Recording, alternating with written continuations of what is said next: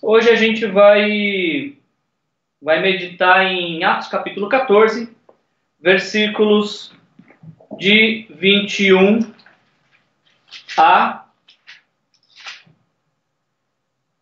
21 a 28. E o tema do nosso, nosso encontro hoje é diatribo. E você pode pensar, o que, que é isso que o Wilson está aprontando? Diatribo? Como assim? Ah, algumas pessoas aqui nessa live vão entender e eu vou compartilhar com vocês daqui a pouquinho. O meu arquivo não abriu, hoje vamos sem esboço, vamos na raça. Ah, diatribo é o nome do nosso tema, da nossa reflexão de hoje, em Atos capítulo 14, versículos de 21 a 28. Diatribo é uma palavra grega que ela é traduzida por simplesmente estar ou ficar em um lugar, mas não é uma simples estadia. Quando nós vemos na Bíblia a palavra diatribo, ela fala de pessoas que permanecem em um lugar para contagiar uma outra, para influenciar uma outra. E essa palavra diatribo, ela aparece aqui no texto que a gente vai meditar hoje. Então, Uh, espero que não seja apenas tema da nossa mensagem hoje, diatribo, mas que seja algo encorajador para você, que ao término dessa nossa pequena reflexão, você possa considerar como você pode contagiar com a presença de Deus, com a vida de Deus em você, as pessoas que estão próximas de você. Uh, estamos em um mundo, em um tempo da nossa história, que a gente está falando de um contágio, de um vírus, um risco de contágio com vírus. Hoje eu quero falar com vocês sobre contagiar as pessoas com fé, com esperança, deixar que Deus trabalhe na sua vida, para que através da sua vida outras pessoas sejam contagiadas com amor de Deus. Então vamos lá, uh, diatribo, uh, Atos 14, a partir do versículo 21, nós lemos as seguintes palavras. Falando de Paulo e Barnabé, eles pregaram as boas novas naquela cidade e fizeram muitos discípulos. Então voltaram para Listra, Icônio e Antioquia. Foram fortalecendo os discípulos e encorajando-os a permanecer na fé, dizendo: É necessário que passemos por muitas tribulações para entrarmos no reino de Deus. Versículo 23 diz: Paulo e Barnabé Designaram-lhes presbíteros em cada igreja, tendo orado e jejuado, eles os encomendaram ao Senhor, eh, em quem haviam confiado. Passado pela Psídia, chegaram a Panfilha, e tendo pregado a palavra em Pergue, eh, desceram para Atalha. De Atalha navegaram de volta a Antioquia, onde tinham sido recomendados à graça de Deus para a missão que haviam completado. Chegando ali, ou seja, chegando em Antioquia, na verdade, voltando para Antioquia, ah, eles reuniram a igreja e relataram tudo o que Deus tinha feito a eles, por meio deles, e como abrira a porta da fé aos gentios.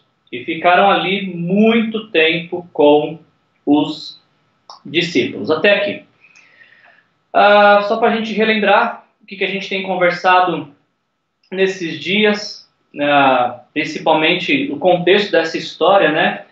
Uh, conversei com vocês de que o livro de Atos ele tem duas partes, a divisão histórica escrita dele, a gente vai entender um esboço bem detalhado de Atos, do capítulo 1 até o capítulo 12, que conta os feitos da igreja, o avanço da igreja, nas cidades de Jerusalém, Judéia e Samaria, como Jesus assim havia dito em Atos 1:8 que seus discípulos seriam testemunhas do seu amor, da ressurreição, da vida, vi, da vida viva de Jesus em cada um dos seus seguidores, ah, começando em Jerusalém, depois Judéia e Samaria.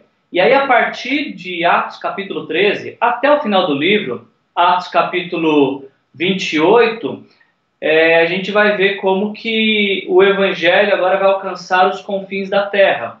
E embora na nossa Bíblia o, o livro de Atos termine com o capítulo 28, nós ainda estamos vivendo esse momento de, de que o evangelho, desde o primeiro século, até hoje tem chegado aos lugares mais distantes, aos confins da terra. Então, em Atos capítulo 13, a igreja de Antioquia, ela está em um tempo de, de comunidade de fé, ela está ali vivendo como comunidade de discípulos de Jesus, e na vida cotidiana de igreja, num, numa celebração como todas as outras, uh, de uma maneira especial, em uma delas, o Espírito Santo se revelou e disse que queria que a igreja separasse Paulo e Barnabé para uma obra especial, para uma obra que ele, Espírito Santo, está chamando Paulo e Barnabé para participarem. E essa obra foi a primeira viagem missionária do apóstolo Paulo. Então, a partir de Atos 13, a gente começa a ver como Paulo e Barnabé começam essa, essa primeira viagem missionária essa viagem que tem por intenção anunciar Jesus em outro território que não seja entre judeus, anunciar Jesus a todos os povos da terra. Então, na sexta-feira, a gente viu como é que foi essa, essa, essa parte da viagem, né? porque eles passaram pela cidade de Icônio, passaram pela cidade de Listra, nós vimos que na cidade de Icônio, por exemplo, apesar de muita perseguição e oposição, ah, diz para nós Atos 14, versículo 3, de que ah, Paulo e Barnabé passaram bastante tempo ali falando corajosamente do Senhor. A oposição, a indiferença, a perseguição ah, nunca foi empecilho para se viver a fé e a esperança em Jesus e deixar que Deus conduza a vida pelo menos para Paulo e Barnabé, porque é isso que eles estão fazendo na cidade de Icônio. Apesar de toda a perseguição, apesar de toda a dificuldade, eles persistem, insistem em persistir, insiste em continuar fazendo aquilo para qual o Espírito Santo os havia separado. Ah, eles avançam de cidade, chegam na cidade de Listra, e aí na cidade de Listra acontece algo ah, marcante, porque através da pregação do apóstolo Paulo, um homem aleijado é curado, e aí há um grande alvoroço na cidade. É, chega à conclusão dessa história que vimos na, na quarta-feira, que Paulo é apedrejado. E em uma sociedade onde a, o apedrejamento é uma pena de morte, nós temos que chegar no versículo uh, ah, 19 de Atos 14 com duas possíveis conclusões. Ou Paulo morreu e aí Deus o ressuscitou, ou Paulo foi uh, profundamente ferido, mas Deus o curou instantaneamente. Seja uma coisa ou outra que você queira uh, assimilar, o fato é que isso aconteceu quando ele estava rodeado por discípulos. Discípulos de Jesus uh, se colocaram em volta de Paulo naquela situação, seja de morte, clamando a Deus por uma ressurreição, seja de muitos ferimentos, clamando a Deus por a restauração, e aí Paulo, então, em Atos 14, 20, se levanta. Então, esse é o pano de fundo do que a gente leu hoje. Esse é o pano de fundo de Atos 14, e a partir do versículo 21, ah, nós lemos de que eles pregaram as boas novas naquela cidade, ou seja, na cidade de Derbe, quando Paulo e Barnabé saíram de Listra, foram até Derbe, pregaram as boas novas, é, e, e através das boas novas fizeram muitos discípulos. É interessante notarmos de que, ah, como que os, os evangelistas bíblicos, os personagens bíblicos, os discípulos de Jesus no Novo Testamento insistem na simplicidade. Não há muito para se acrescentar, não há muito para se inventar. A mensagem é sempre a mesma. É a boa, boa nova ou a boa notícia de que Jesus morreu pelos nossos pecados, de que Jesus foi até a cruz para morrer no nosso lugar, para que pudéssemos viver pela vida dele em nós em todos os lugares que os, os discípulos estão indo, seja Pedro, seja Paulo, seja Barnabé, seja João, seja Tiago, o discurso é sempre o mesmo. Queremos compartilhar uma boa notícia. E qual é essa boa notícia? Deus entrou na história humana através de Jesus. Uh, subiu até a cruz para morrer pelos nossos pecados, para que nós não tenhamos mais a culpa do pecado sobre nós e nem o pecado nos afastando de Deus, para que através do perdão de, de que Jesus conquistou para nós na cruz, pudéssemos ser livres e viver ah, em uma comunhão com Deus que o pecado nos impedia. Esse é o discurso de todos os evangelistas do Novo Testamento compartilhando. Esta é a boa notícia: Deus nos aceitou. Deus, em Jesus, nos perdoou. Todos aqueles que uh, confessam seus pecados a Jesus e reconhecem Jesus como Senhor e Salvador de suas vidas, uh, os portões da eternidade se abrem e o Espírito Santo passa a habitar nessas vidas. Essa é a boa notícia, isto é o Evangelho. E, e esta boa notícia foi suficiente, Atos 14, 21, para que eles fizessem muitos discípulos. Ou seja, para se fazer discípulos não é necessário inventar, não é necessário criar muitas metodologias, apenas a pregação do Evangelho, contar a boa nova sobre Jesus é mais do que suficiente para que pessoas tenham um encontro com o Salvador, para que pessoas possam se render a Jesus. A gente avança no texto e, e, aí então aconteceu algo que me marcou um pouco nessa leitura, porque eles estão em Derbe, eles estão anunciando a boa nova, eles estão falando do amor de Jesus só que aí a continuação do versículo 21 diz que eles voltam para qual cidade? Se você está com a sua Bíblia aberta, quando Paulo sai de Derbe, para qual cidade Paulo vai com Barnabé? Para a cidade de Listra. E se você esteve com a gente na quarta-feira, ou se você simplesmente na sexta-feira, ou se você simplesmente quiser voltar a alguns versículos, você vai ver que Listra é a cidade onde Paulo foi apedrejado. Listra é a cidade onde Paulo ah, sofreu um ataque que co poderia comprometer a sua existência na história, poderia dar um fim na sua existência na história, foi na cidade de Listra. Ah, na cidade de Listra, ele é rejeitado logo após ser aclamado. É aclamado e rejeitado e ele volta para esta cidade. Pare para pensar um pouquinho comigo. Eu queria te, te fazer pensar nesse assunto.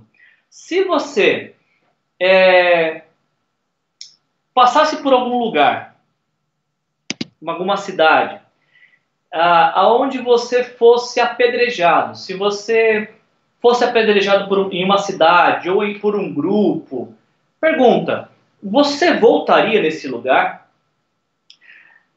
Ou será que quando, é, é, sempre que você ouvisse o nome desta cidade, rapidamente a lembrança que viria seria do sofrimento, da dor, da vergonha, da rejeição e você falaria: Eu nunca mais coloco os pés neste lugar. Essa seria uma sensação normal para qualquer ser humano. E eu não sei se na cabeça de Paulo também, quando o nome Listra, da cidade de Listra, vinha à sua memória, se esses eram sentimentos que ele que vinha à mente dele. Quando ouvia a palavra Listra, se ele lembrava do apedrejamento que ele sofreu. O fato é, e isso deve ser muito relevante para mim, para você, deve uh, nos fazer pensar, é que Paulo decide voltar para a cidade onde ele foi apedrejado. Paulo decide regressar a um lugar que para ele é sinônimo de dor. Paulo decide uh, retornar para um lugar onde o rejeitaram. E o rejeitaram demonstrando muito, muito agressivo, com muita agressividade. O rejeitaram com muita agressividade. Eu não consigo não fazer esse questionamento. Por que, que Paulo volta para Listra? Qual que é a motivação de alguém voltar para um lugar e um grupo de pessoas que o rejeitou, que o apedrejou, que o tratou mal? Nós lemos a motivação no versículo 22. Então voltaram para Listra, fortalecendo os discípulos e encorajando-os a permanecer na fé. Você entendeu isso? Sim, Listra pode ser sinônimo da cidade do sofrimento. Sim, Listra pode trazer as lembranças de um dia de apedrejamento. Sim, Listra ah, pode ah, ser o reflexo de um lugar de rejeição, mas existe algo que está acima destas coisas, que são as pessoas que podem ser abençoadas apesar do sofrimento do mensageiro. Listra representa um lugar de pessoas que podem ser abençoadas com a mensagem, apesar do sofrimento do mensageiro. É verdade, Paulo sofreu muito em Listra, mas os seus sofrimentos não o impedem de ir na direção de quem ele pode abençoar, de quem ele pode influenciar, de quem ele pode contagiar, como a gente está conversando hoje. Para mim é muito impactante essa ideia de Paulo voltar para a cidade que ele foi ah, maltratado. E só há um motivo para ele fazer isso: por amor a Jesus. Porque quando nós amamos Jesus, nós também amamos pessoas. Quando nós amamos Jesus, e Jesus é o maior amor do nosso coração, esse amor nos faz superar o sofrimento. E detalhe, isso aqui é muito importante. Preste atenção nisso. Quando o amor de Jesus é o maior amor do nosso coração, eu queria que você registrasse isso. Quando o amor de Jesus é o maior amor do nosso coração, aquilo que um dia nos fez sofrer nas mãos de Jesus se transforma em algo que um dia vai curar as pessoas. Vou repetir isso. Quando o amor de Jesus é o maior amor do nosso coração, aquilo que um dia foi sinônimo de sofrimento para nós, se transforma em sinônimo de cura, de libertação, de salvação na vida de outros. Para Paulo, Listra representava o lugar de apedrejamento. E quem sabe, o lugar que ele morreu e que Deus o ressuscitou, como assim eu acredito. Mas para Paulo, não faz diferença se naquele lugar é lugar de sofrimento, porque acima do sofrimento tá as pessoas aqui que podem ser abençoadas com aquela, aquela visita dele, aquela ida dele. Eu olho esse texto e fico perguntando, eu, eu consigo me lembrar de alguns sofrimentos, me lembrar de algumas de algumas situações e pessoas que me trazem recordações ruins, mas ao mesmo tempo eu não consigo não deixar de me relacionar com essas pessoas, pensando como é que Deus pode transformar essas vidas, como é que Deus pode através daquilo que um dia me fez sofrer, fazer com que essas pessoas se sintam amadas por Ele. É o que o apóstolo Paulo está fazendo. Ele volta para a Listra. E aí ele volta por quê? Porque há discípulos ah, que, eles, que ele pode encorajar. O Rômulo compartilhou algo aqui. Obrigado, Rômulo, por compartilhar isso. O Rômulo compartilhou no Instagram uma frase de uma música que vocês podem ouvir, no, uh, deveriam ouvir encorajo vocês a ouvirem do Rodolfo Abrantes, que das minhas feridas saia poder para curar. Isso é tremendo, isso é o Evangelho, isso é ser discípulo de Jesus. Que as feridas não sejam nossas cadeias, que as feridas não sejam nosso empecilho, que as nossas feridas não sejam ah, as justificativas para não sermos bênção na vida de alguma pessoa. Que das nossas feridas, pelo contrário, Deus usa as nossas feridas para curar outros. E eu tenho certeza, gente, isso já aconteceu comigo, eu quero compartilhar com você essa experiência.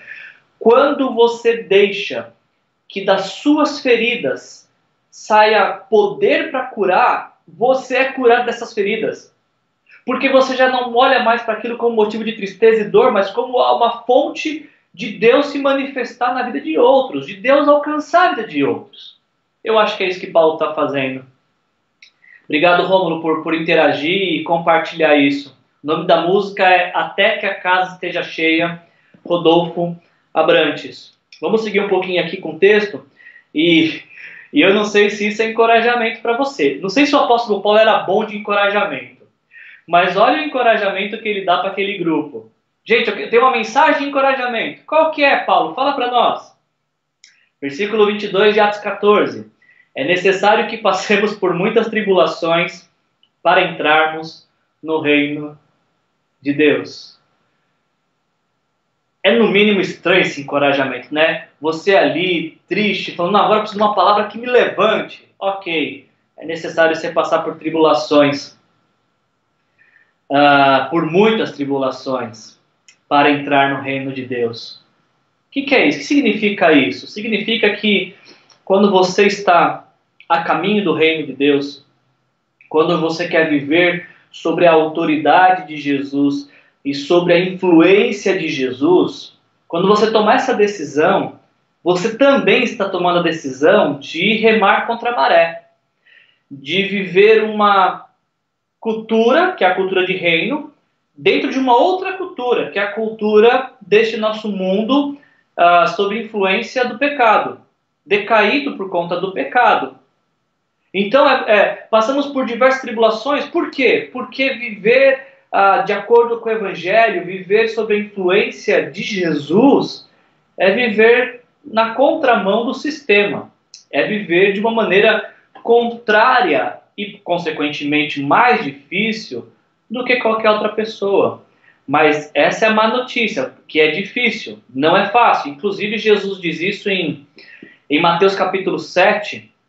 Jesus diz que, que estreita é a porta e bem fechado o caminho que leva à vida eterna, e são poucos os que conseguem encontrar esse caminho. Não é para todo mundo, é para poucos é para aqueles que querem ter Jesus como Senhor, é para aqueles que se rendem à salvação e ao amor de Jesus. E eu tenho certeza, assim, eu quero acreditar que se você está aqui nesta live, nesta noite, você só parou seus afazeres e só está se dedicando a estar aqui porque você tem muito interesse naquilo que Jesus pode fazer na sua vida. Eu tenho certeza absoluta que você não estaria diante desta mensagem nesta hora se você não acreditasse que Jesus pode fazer algo na sua vida e que Ele te ama, e Ele te ama mesmo, Ele te ama de verdade.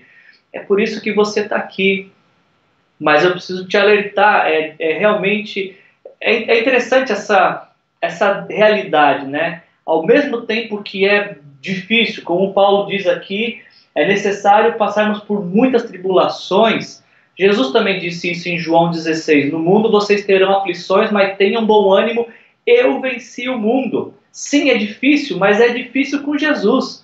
É difícil na companhia de Jesus. É difícil tendo Jesus segurando a nossa mão. Aí você está para chamar isso de difícil, né? Parece um difícil que é facilitado, se eu pudesse assim dizer.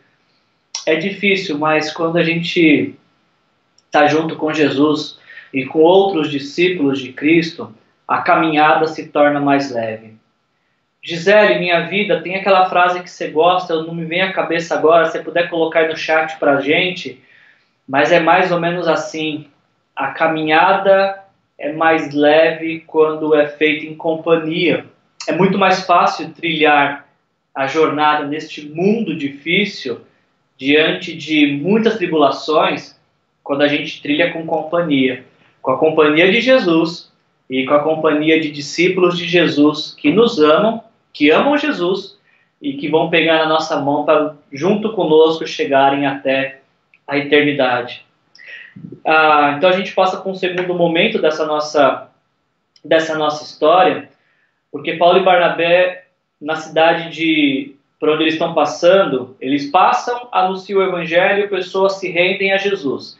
Eles regressam agora e partem para um segundo, um segundo momento do ministério deles, que é constituir a liderança da igreja. E a gente vê isso acontecendo no capítulo 14, versículo 23, quando Paulo e Barnabé estão designando presbíteros em cada igreja. Presbítero, no contexto bíblico, ah, eram pessoas de uma idade mais avançada, anciãos, de muita influência e, e relevância dentro da, da sociedade cristã daquele tempo que eram escolhidos para cuidar da, de cada ajuntamento de discípulos de Jesus. Na época de, de Paulo, primeiro século, os cristãos não tinham igreja para frequentar, com um prédio. Eles não tinham um prédio para chamar de igreja. Aliás, a palavra igreja, já contei para vocês, né? A palavra igreja, ela só é associada a um prédio no terceiro século depois de Cristo. Antes disso, a palavra igreja não era para usada para falar sobre prédio, mas para ajuntamento de discípulos de Jesus. Então, ah, em cada cidade que, que Paulo ia pregando e pessoas iam se rendendo, ah, ele ia constituindo, ah, estabelecendo a liderança, uma liderança que aqui era relacionada aos presbíteros, de pessoas que se tornam referência e exemplo para a congregação, para a comunidade de discípulos, de uma vida piedosa e de como viver de uma maneira apaixonada por Jesus e também como viver em missão, de compartilhar o evangelho para outros. É isso que o apóstolo Paulo está fazendo agora, encomendando presbíteros, constituindo presbíteros, uh, encomendando eles ao Senhor em quem haviam confiado. Essa palavra encomendando é, é interessante, né? Paulo pega um presbítero e fala: Senhor Jesus, eu estou te encomendando, ó, está sobre sua uh, encomenda, sobre sua responsabilidade. Estou confiando que o Senhor vai cuidar bem dele. É esse o significado dessa palavra de encomenda. Estou, Paulo encomendou presbíteros ao Senhor uh, e o Senhor em quem esses presbíteros estão confiando. E aí então o bom filho a casa torna, porque Paulo, versículo 24, diz que ele passa pela Pisídia, pela Panfilha, Pergue, até chegar na cidade de Atalha, e de, na, de Atalha, versículo 26, ele volta para Antioquia, onde tinham sido recomendados a graça de Deus. Ou seja, Paulo sai de Antioquia com Barnabé e durante quase dois anos ele faz essa primeira viagem missionária, que teve como seu ponto final Derbe, e aí depois vem voltando de Derbe, Listra, Icônio, Chipre e aí Antioquia. Uh, e nessa viagem de dois anos, então, nasce a Igreja dos Gálatas e também a, a Paulo, nesse período, escreve também a carta aos Gálatas. E, e eu acho bacana essa, essa, essa, essa realidade do Paulo e Barnabé voltarem para a igreja enviadora. A igreja envia, a igreja os recebe de volta, porque o lar deles sempre foi Antioquia a casa deles, a igreja deles é Antioquia. Então, nada mais natural do que eles saírem em missão, mas quando essa missão for concluída, eles retornarem para a igreja enviadora que iria enviá-los mais em outra viagem, como a gente vai ver daqui a algumas semanas. Então, um destaque positivo nesse sentido, de, de, de sempre saber qual é a casa para onde você retorna. Você pode. Eu gosto muito dessa analogia que eu uso uh, na nossa igreja, uh, durante a semana, nós estamos vivendo a nossa vida e nós vivemos a nossa vida em missão. Então, uh, seja no, na, no seu trabalho, naquilo que você faz, as pessoas com quem você tem influência, você tem contato durante a semana, você está à procura de oportunidades para compartilhar do amor de Deus. E às vezes você consegue estudar também, você consegue trabalhar também, mas o alvo principal do discípulo de Jesus não é isso. É, através do trabalho, através dos estudos, pensar como compartilhar do amor de Deus. E domingo, para nós costumeiramente, era o dia de voltar para casa. Era o dia de nos encontrarmos novamente como comunidade de discípulos para recebermos a instrução para uma nova semana. Essa é a ideia do ajuntamento que, de igreja. Nos reunirmos para sermos dispersados. Nos reunirmos para sermos dispersados. É a casa para onde a gente volta antes de ser enviado para uma nova semana. Por enquanto, a gente não está podendo fazer isso. Ah, e, e não, não temos pressa também de quando vamos fazer isso, só faremos quando nos sentirmos seguros para isso. Uh, mas essa é uma boa oportunidade para nós orarmos pela nossa casa, pela nossa igreja, pelo nosso povo, uh, por aqueles que se juntaram a nós na caminhada, nos visitando, que gostam de estar com a gente. E, embora não podemos estar todos no mesmo ambiente, é muito importante reforçar isso, que podemos estar sempre no mesmo lugar, diante de Deus, como estamos fazendo agora, através dessa live, como fazemos todo domingo. A Kátia colocou um versículo bíblico aqui, né? O Kátia, eu acho que, que esse versículo, esse salmo, ele reflete o sentimento de muitos, o meu também. A Kátia colocou aqui no Instagram: Não vejo a hora de voltar. E aí tem um texto que diz: Alegrei-me quando me disseram, vamos à casa do Senhor. Já pensou como é que vai ser? Tipo assim, ó, domingo agora, hein? É o primeiro culto público. Que gostoso que vai ser, que bacana. É, vai acontecer. E eu acho que a gente está mais perto disso acontecer. Acho que a gente já passou da metade desse tempo. E enquanto não acontece, é bom nutrir no nosso coração esse sentimento: eu tenho uma casa, eu tenho um lugar de pertencimento, eu tenho um lugar para ir.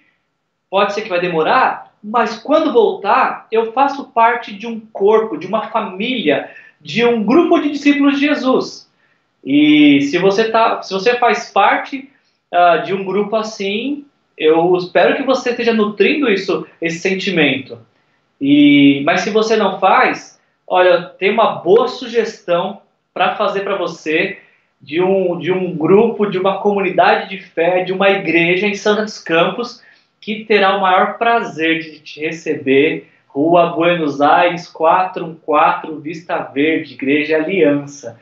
Todos, absolutamente todos, são muito bem-vindos, independente de qual seja a sua crença, qual seja a sua compreensão de fé.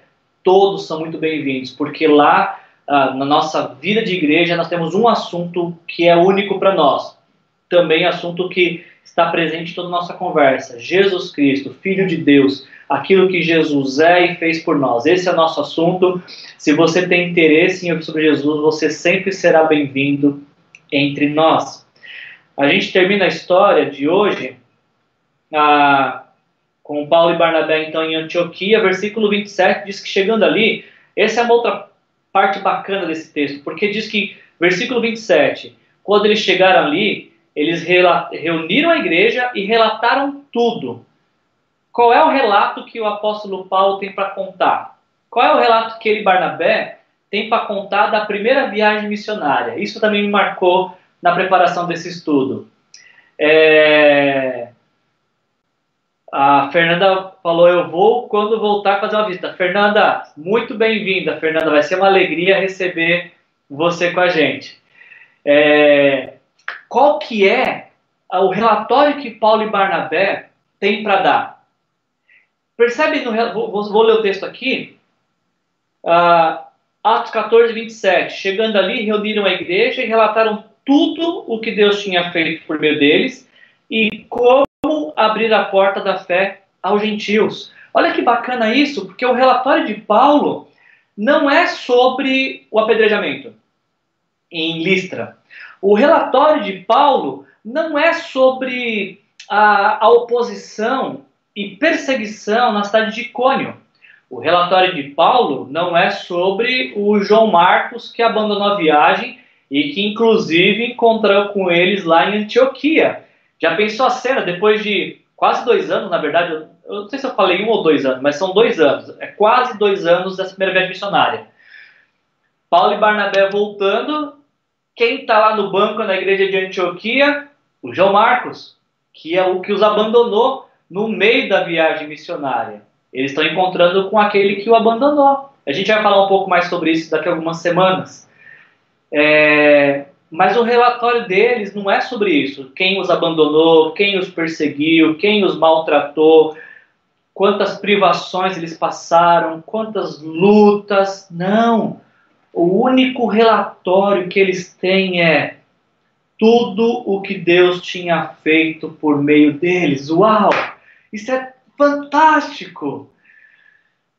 Será que esse é o relatório que eu e você temos para dar nesta pandemia? Será que quando tudo isso passar, porque vai passar, e quero afirmar isso, eu creio que a gente já está mais próximo de acabar. Será que quando tudo isso passar, o relatório que eu e você teremos para dar é de tudo aquilo que Deus fez? Essa é uma boa noite para a gente colocar nosso coração de Deus diante de Deus falar: Deus, o, o que eu quero, a história que eu quero ter para contar é das coisas que o Senhor fez. É de tudo aquilo que o Senhor fez nesse tempo. De como o Senhor encheu meu coração, de como o Senhor tocou outras vidas, de como o Senhor me preservou, preservou a minha saúde, preservou meu emprego, preservou a, a, o alimento na minha dispensa. De alguma maneira, Deus agiu na minha vida. Entende, você entende isso, gente? O, o que a gente. Não estou querendo minimizar o sofrimento, a dor, a luta. O que eu estou querendo dizer é que aquilo que Deus é em nossas vidas e aquilo que Ele faz por nós deve ser ah, aquilo que a gente tem para relatar de mais precioso do que as lutas que, que a gente passa, porque é o que é de fato privações, necessidades, lutas, tribulações são passageiras. Mas o que Deus faz fica marcado em nossas almas, penetra no mais profundo e se torna alicerces da nossa experiência de fé. E mais, eles relatam também não só o que Deus fez, mas como abriu a porta da fé aos gentios, ou seja, aqueles que não eram judeus. Ah, essa também é uma outra experiência bacana de pensarmos, né? Para quantas pessoas nós conseguimos compartilhar de fé nesse tempo de tanta incredulidade? Para quantas pessoas nós representamos alívio em um ambiente de tanto peso, de tanta dificuldade? É, eu gostaria, eu, eu, faço essas lives todas as, as semanas, de quarta e sexta. Eu não faço ideia de quem vai estar e quantos vão estar, mas eu faço porque eu quero acreditar que alguém que precisa ouvir essa palavra vai estar. E essa é uma de muitas coisas que eu tenho expectativa de que Deus faça algo muito bonito na sua vida, você que, que nos ouve, que nos assiste. E, a, e você compartilhando essa mensagem com outros, a minha esperança é que isso também a, transforme a vida de outros e leve outros à fé, abra as portas da fé para tantos outros. Eu finalizo nosso tempo aqui com o versículo 28 que diz: E ficaram ali muito tempo com os discípulos. É, se você está nos acompanhando no YouTube, agora você vai estar tá vendo é, que a palavra ficaram no grego, no original, é a palavra diatribo. E diatribo no grego significa literalmente passar tempo junto, contagiando um ao outro. Então, quando a gente lê no versículo 28 que Paulo e Barnabé ficaram ali muito tempo com os discípulos, o que o texto, o, que o texto original quer nos dizer é que eles ficaram muito tempo juntos. Eles ah, insistiram, naquela época podia ficar junto, né? Não tinha pandemia, nós também podemos daqui a pouquinho, mas eles escolheram ficar juntos, de passar tempo junto, de, de ter programações comuns. Eles achavam motivos para estar junto. E por quê? Porque juntos um influenciava o outro. Isso é importante também no significado literal dessa palavra diatribo.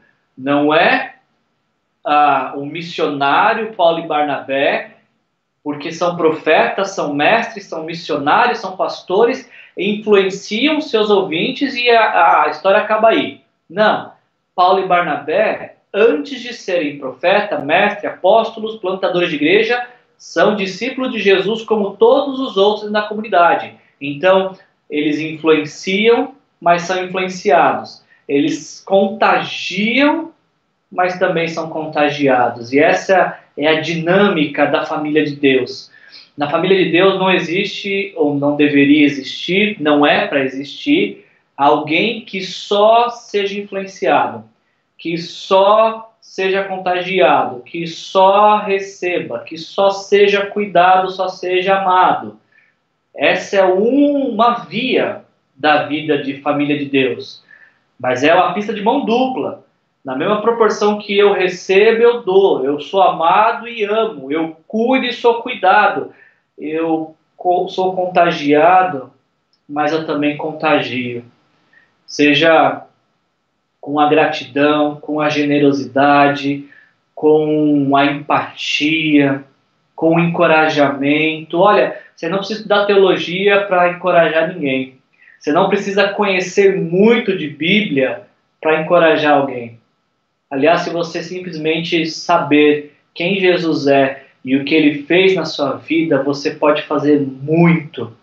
Ah, na vida de igreja. É o que Paulo e Barnabé fizeram. Diatribo, passaram o tempo junto, contagiando um ao outro. Esse é meu desejo do coração. Eu espero que através dessas lives a gente, de alguma maneira, estejamos contagiando uns aos outros. Por isso que eu gosto muito quando a gente está interagindo no chat, né? Porque essa é uma maneira de estarmos nos encorajando. Estamos recebendo agora aqui a, a presença do pastor José Freitas, pastor da Igreja Aliança do Aeroporto. Boa noite, Zé. Obrigado por ter se juntado a nós nessa noite também. E é isso, gente. Vamos de a tribo, vamos uh, passar tempo juntos e influenciando uns aos outros para a eternidade. Vamos orar? Senhor, em nome de Jesus, obrigado por essa noite, por esse tempo, Senhor, que tivemos de compartilhar. Nos ajuda, Senhor, a viver essa vida uh, de comunidade de discípulos de Jesus, de família de Deus intensamente, Senhor, ao ponto de contagiarmos uns aos outros, Pai. Aqueles que, que não fazem parte de uma comunidade de fé e que nos assistem, também que sejam muito bem-vindos, Pai, entre nós e possam também acrescentar a nossa vida da mesma maneira como queremos acrescentar a vida deles, Pai. Obrigado por cada vida que uh, separou esse tempo para estar aqui, Senhor, que seja Uh, peço que o Senhor abençoe a cada um, que cada um tenha uma semana abençoada pelo Senhor e que possamos novamente estar sexta-feira aqui para mais um tempo de fé, esperança e deixar que o Senhor venha nutrir nosso coração, Pai. Essa é a minha oração, em nome de Jesus.